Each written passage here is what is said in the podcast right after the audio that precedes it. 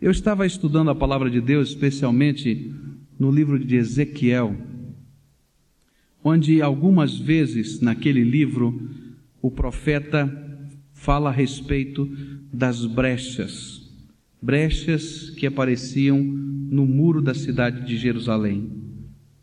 E várias vezes o profeta usava esta expressão, brechas no muro, para significar brechas espirituais, trincas, rachaduras espirituais.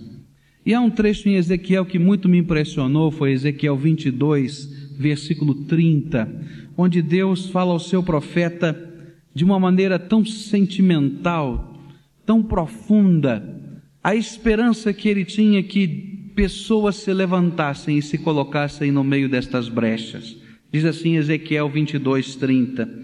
E busquei dentre eles um homem que levantasse o muro e se pusesse na brecha perante mim por esta terra, para que eu não a destruísse. Porém, a ninguém achei.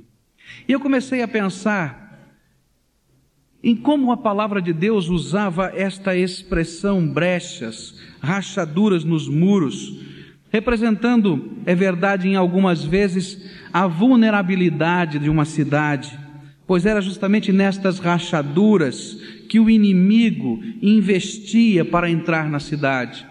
Eles tinham algumas máquinas de guerra naquele tempo e existia um grande tronco com uma ponta de ferro na forma de uma cabeça de carneiro e eles chamavam aquilo de ariete e eles pegavam uma rachadura que existia naqueles grandes muros de pedra, e com esta máquina de guerra chamada Ariete, eles iam batendo, e batendo, e batendo, até que o muro todo formasse uma barriga, e o muro então caísse. E esta imagem da segurança nacional, esta imagem da situação de guerra é aproveitada pelos profetas, onde o significado das brechas espirituais ou das trincas no nosso muro ou na nossa vida espiritual significam ou estão sendo ilustradas como iminente queda, iminente destruição. Nós vamos ver, por exemplo, em Jeremias 39, versículo 2, que quando a brecha no muro é aberta, o rei foge da cidade, porque ele sabe que os inimigos estão conquistando aquele lugar. E é justamente esta a ideia que eu quero trabalhar com os irmãos. Como é que estas brechas vão sendo abertas? E que tipos de brechas vão sendo abertas na nossa estrutura, na nossa vida espiritual? Às vezes, estas brechas nas muralhas da nossa vida são pequenas trincas, pequenas rachaduras. Tão pequenas elas são que aos nossos olhos elas parecem inofensivas, mas com o tempo elas começam a crescer, pois o nosso inimigo espiritual, que nos circunda como leão, diz a palavra de Deus, investe nestas trincas e com os seus potentes arietes vai cada vez abrindo mais a rachadura da nossa fé ou da nossa firmeza espiritual. E então, quando menos esperamos, a muralha da nossa vida espiritual cai e essas trincas, às vezes são trabalhadas pelo inimigo ao longo de anos. Mas o que o Senhor quer que nós entendamos é que qualquer brecha é uma porta aberta para que o inimigo penetre, para que o inimigo destrua, para que o inimigo trabalhe no esfriamento da nossa fé. Qualquer brecha, ainda que seja uma trinca muito pequenininha, é sempre na nossa vida espiritual um sinônimo de derrota. O muro todo pode não cair hoje, mas vai cair. Com certeza, em algum tempo. À luz da palavra de Deus, eu quero estudar com os irmãos, ou tentar mostrar para os irmãos, algumas brechas que às vezes nós temos permitido com uma naturalidade tão grande que se instalem na nossa vida espiritual.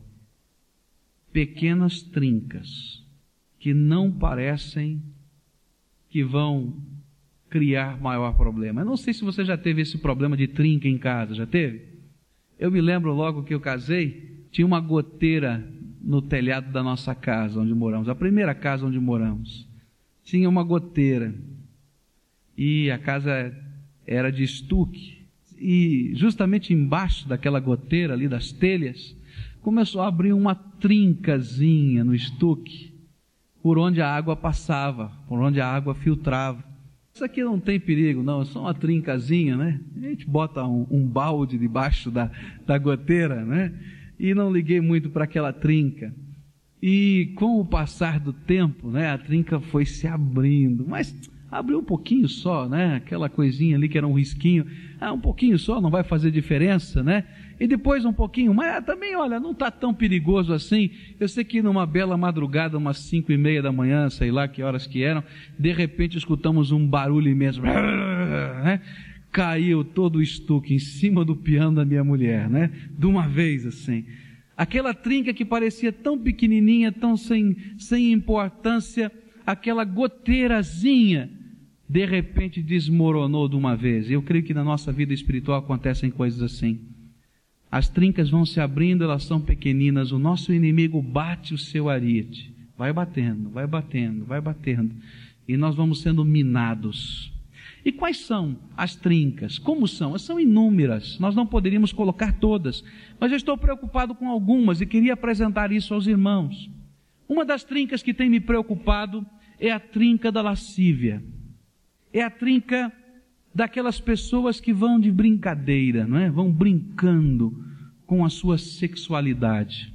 Nós estamos vivendo num tempo onde todos os apelos comerciais são eróticos e onde toda a sociedade trabalha com esse erotismo. A gente vê isso dia a dia.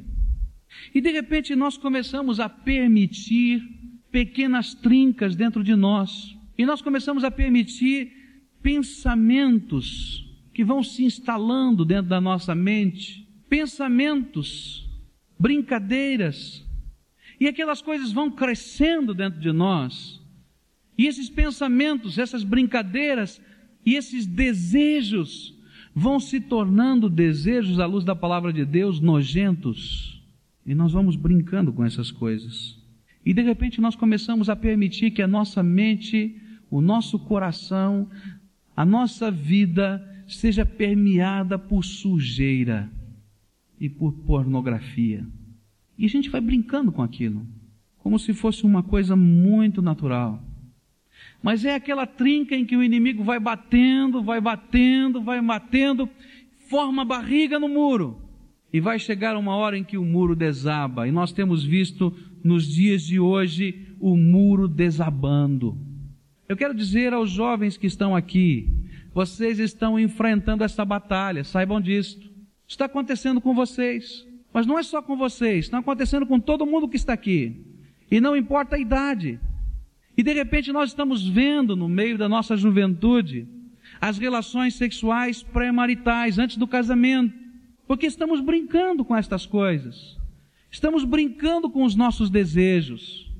Estamos brincando com os nossos sonhos estamos acalentando pensamentos, estamos lendo o que não deveríamos ler, estamos assistindo o que não deveríamos assistir e brincamos com estas coisas. Cuidado, cuidado porque a trinca está se abrindo e a queda é uma questão de tempo.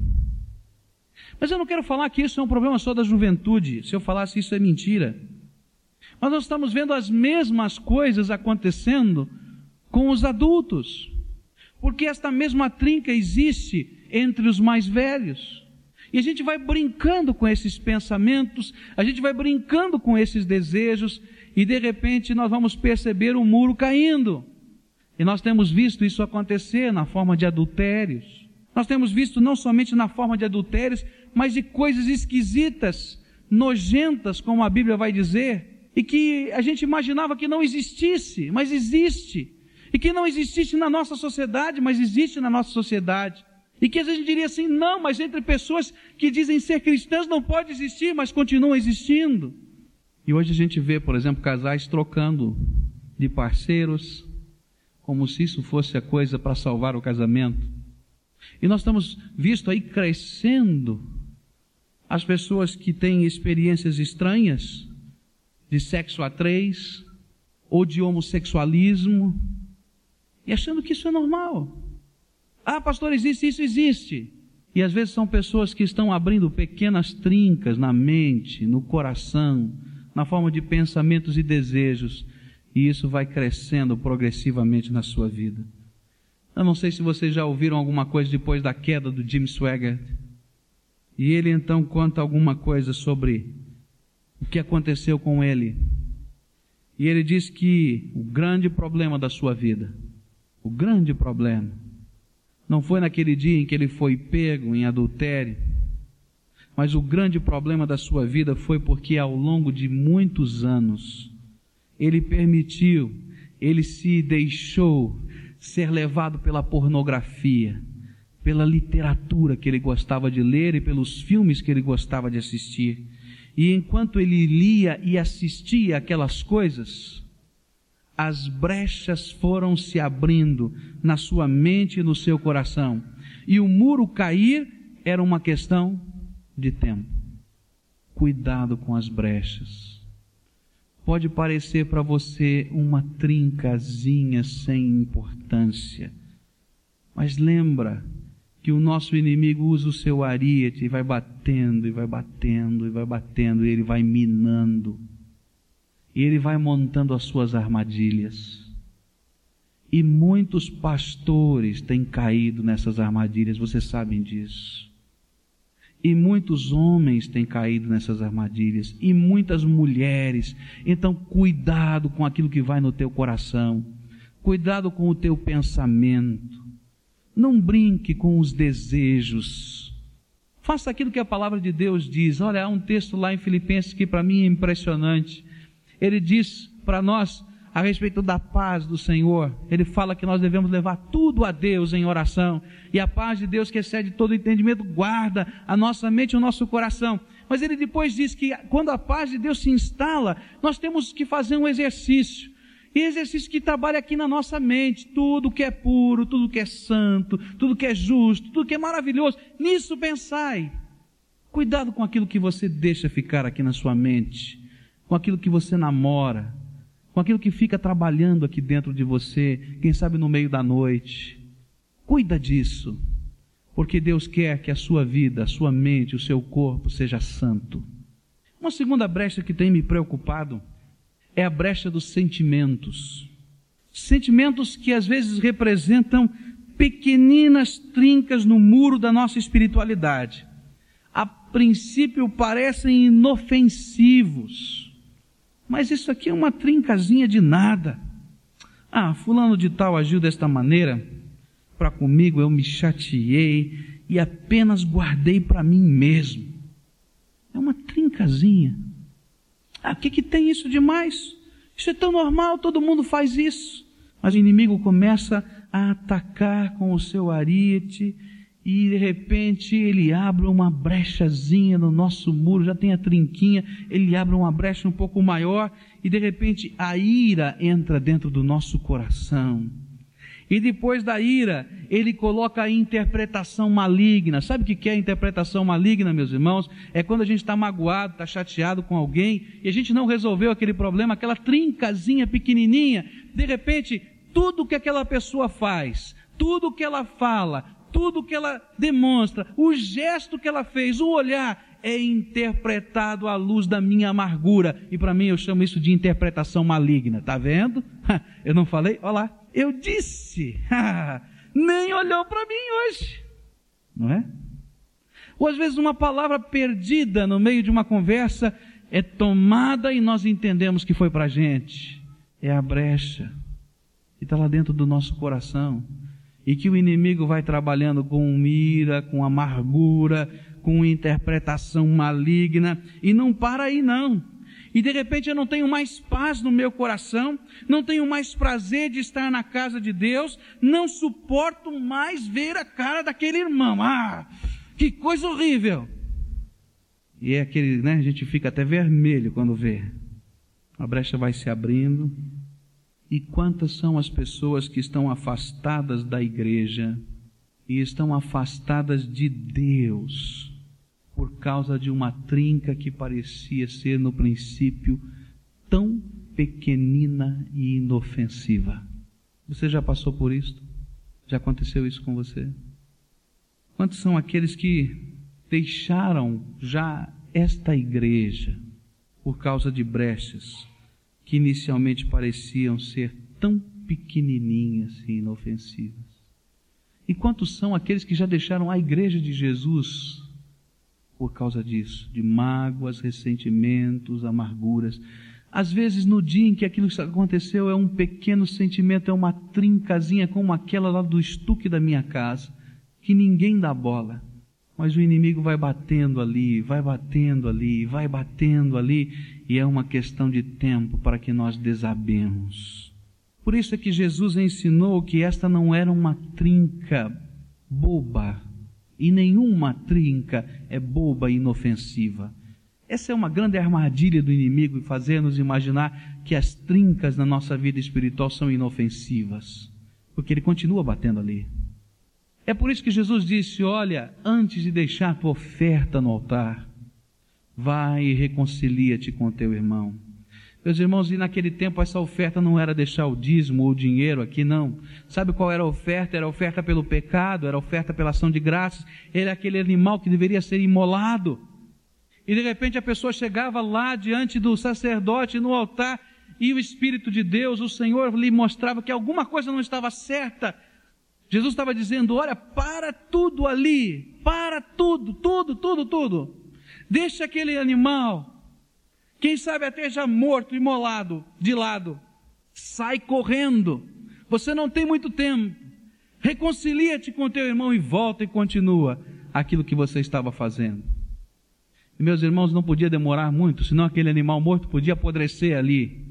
E às vezes o que nós permitimos é que essas coisas apodreçam dentro da nossa vida, cheirem mal, destruam. Quantos muros já caíram? E é preciso que nós usemos o cimento do perdão incondicional, o cimento do amor, o cimento da entrega da nossa causa a Jesus Cristo e confiemos nele para que haja restauração nos muros espirituais da nossa vida. Uma outra brecha que me incomoda, me faz pensar muito, são as brechas, as pequenas trincas das palavras. As palavras parecem inofensivas, né? E às vezes a gente vê no meio do povo de Deus as brechas com palavras. As brechas, por exemplo, da fofoca. É gozado que nenhum fofoqueiro se acha fofoqueiro. Você já percebeu isso? Não, eu não sou fofoqueiro. Você já percebeu? Eu ainda não encontrei um fofoqueiro que dissesse, sou fofoqueiro. Porque ele não está fazendo nada de mal.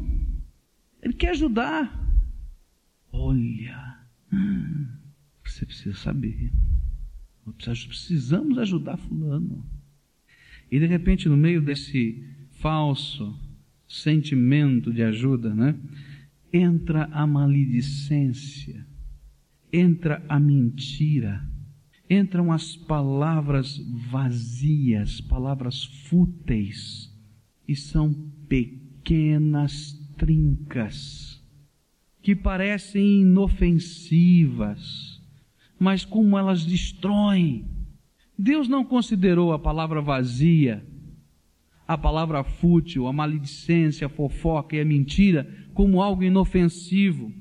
Tanto não considerou como pequena trinca, pois no Apocalipse ele vai falar várias vezes, no capítulo 21, versículo 8, no 21, 25, no 22, 15, que no céu não existe mentiroso e fofoqueiro. Não entra lá dentro. E a gente começa a pensar, por que será que Deus leva tão a sério isso? Porque através das palavras ásperas, das palavras duras, das palavras maledicentes, nós abrimos brechas, primeiro em nós mesmos, pois o pai destas coisas é o diabo. Mas depois, nós nos tornamos também nesse ariete, nesta máquina de derrubar os muros. Nós nos tornamos com estas palavras e começamos a abrir brechas no coração dos outros. E como estas coisas doem. entristecem. E como estas coisas criam problema. E quantas vezes a vida dos outros está sendo talhada, retalhada. Meus irmãos, cuidado, cuidado. Porque geralmente quando a fofoca sai, não é? Sai de uma fonte segura. Olha, eu venho de uma fonte segura. A única fonte segura é a própria pessoa. Vá conversar com ela. E cuidado, porque as brechas vão se abrindo, as brechas vão se abrindo, e o inimigo vai entrando nos muros. E sabe qual é o objetivo do inimigo? O nosso inimigo espiritual é arrefecer a nossa fé, a nossa alegria, o nosso amor por Jesus Cristo, é arrefecer o nosso prazer de estar na presença do Senhor. E os irmãos vão de concordar comigo que essas pequeninas coisas tiram a alegria. Não tiram? Cuidado com essas brechas. Cuidado. A última brecha que eu quero destacar junto com os irmãos é aquela que Jesus apresentou em Apocalipse 2, versículo 4, quando Jesus falou àquela forte, bonita igreja de Éfeso sobre a brecha que estava ali. E ele vai falar que o esfriamento do primeiro amor foi a brecha, a brecha na vida daquela igreja, e que continua sendo uma brecha que Satanás tem explorado dentro dos corações. De repente, alguma coisa destas que eu citei, ou outras, não sei, porque as brechas podem ser inúmeras a estratégia do inimigo é muito grande para abrir uma trinca. E você pode ter colecionado aqui algumas destas que eu falei, mas está aí na sua mente, no seu coração, eu sei que o Espírito Santo está mostrando outras tantas. E de repente, lá dentro do nosso coração, começa a ver um progressivo esfriamento na nossa devoção e no nosso amor para com Jesus. E de repente a fome da palavra de Deus vai lentamente diminuindo. E a fé vai bem devagarinho se tornando materialista. Sabe como é que é a fé materialista? É aquela que se eu não conseguir provar racionalmente que dá certo, eu não faço. É a fé materialista, que não depende de Deus para nada, só depende da gente mesmo. É aquela fé tão cheia das razões, que não consegue transcender a presença do Senhor e enxergar as suas maravilhas e a sua glória. E a gente começa a viver uma vida cristã que é muito mais uma vida religiosa do que uma vida de devoção espiritual, porque houve um arrefecimento. E às vezes, meus irmãos, esse arrefecimento é a consequência de tantas pequenas trincas estas ou outras tantas que se abriram. E a gente olha para cá, vê uma trincazinha aqui, olha para lá, vê outra trincazinha ali, e a gente vai vendo que o muro todo está vulnerável. Todo ele está vulnerável. E de repente nós começamos a nos sentir sem forças, sem poder, vazios. E a gente começa a tentar olhar para trás às vezes e imaginar onde é que foi que aquela graça, aquele prazer, aquele amor, aquele sentimento tão profundo para com Cristo, onde ele está? Mas aí a gente volta outra vez para a fé materialista. Não, é assim mesmo, tal. E segue a vida. E a brecha vai se abrindo cada vez mais.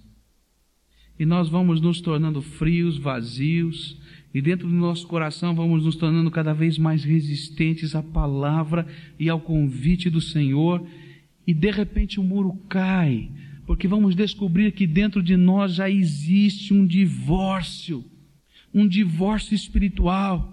É interessante como o apóstolo João teve o cuidado ao escrever Apocalipse 2, 4 e o capítulo 2, quando fala da igreja de Éfeso, em usar uma palavra ali que representa esse esfriamento, o deixar que ele usa lá, é a mesma palavra em grego que significa divórcio. E ele estava dizendo: olha, o divórcio espiritual já aconteceu aí dentro do seu coração. Você ainda não legalizou, mas já aconteceu. É aquela rachadura, é a brecha que está aberta na nossa vida. Meu irmão, olha para dentro do seu coração agora e tente, peça para o Senhor revelar a você quais são as trincas que estão aí. E entenda que há uma grande armadilha do inimigo em colecionar várias trincas. E hoje o Espírito Santo de Deus está convidando você, essa é a grande verdade, a deixar que Ele esteja restaurando as muralhas da sua vida e reconhecê-las não como coisinhas insignificantes, mas com o nome que a palavra de Deus dá. E o nome que a palavra de Deus dá é pecado, não é outro nome. E é hora que o povo de Deus precisa dizer: Senhor, estas trincas que parecem inofensivas, que parecem brincadeiras, são pecados. Eu quero confessar isso ao Senhor e quero que o Senhor faça uma obra de restauração na minha vida. E é preciso que nós estejamos permitindo que o Senhor nos transforme pelo poder que há nas Suas mãos. Mas nós precisamos começar agora, deixando que o Espírito de Deus ao revelar-nos a rachadura, nós estejamos colocando diante do Senhor em confissão, em quebrantamento, e dizendo: Senhor, perdoa o meu pecado. Perdoa, Senhor, porque tenho ficado enredado nestas coisas, tenho ficado obstruído nestas coisas. Estou, Senhor, ruindo e não percebia. Esta é a mensagem do Espírito Santo de Deus para você hoje. Agora responda esta mensagem, curva sua fronte agora e ore a Deus. E você vai nesse momento silenciosamente orar, vai falar com o seu Deus. E eu sei que o Espírito de Deus quer mostrar a você trincas. No nome de Jesus, tua igreja está clamando em oração aqui.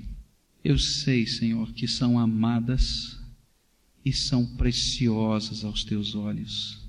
Eu sei que por elas, Senhor Jesus, tu morreste na cruz assim como por mim o Senhor verteu o teu sangue. E nesta hora, Senhor, tocadas, orientadas pelo teu Espírito Santo, elas estão aqui dizendo: Olha, Senhor, existem trincas, trincas que o Senhor me revelou, trincas que o Senhor me mostrou lá dentro do meu coração e da minha vida. E, Senhor, eles estão dizendo com toda a humildade de alma, com toda a sinceridade do coração: Senhor, eu não quero mais que estas trincas estejam nas muralhas espirituais da minha vida.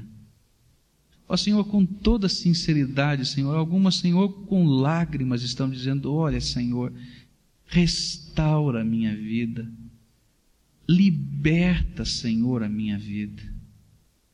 Ó Senhor, eu quero realmente voltar àquele primeiro amor, Senhor, eu quero voltar, Senhor, aqueles momentos tão preciosos de intimidade contigo e de vitória espiritual.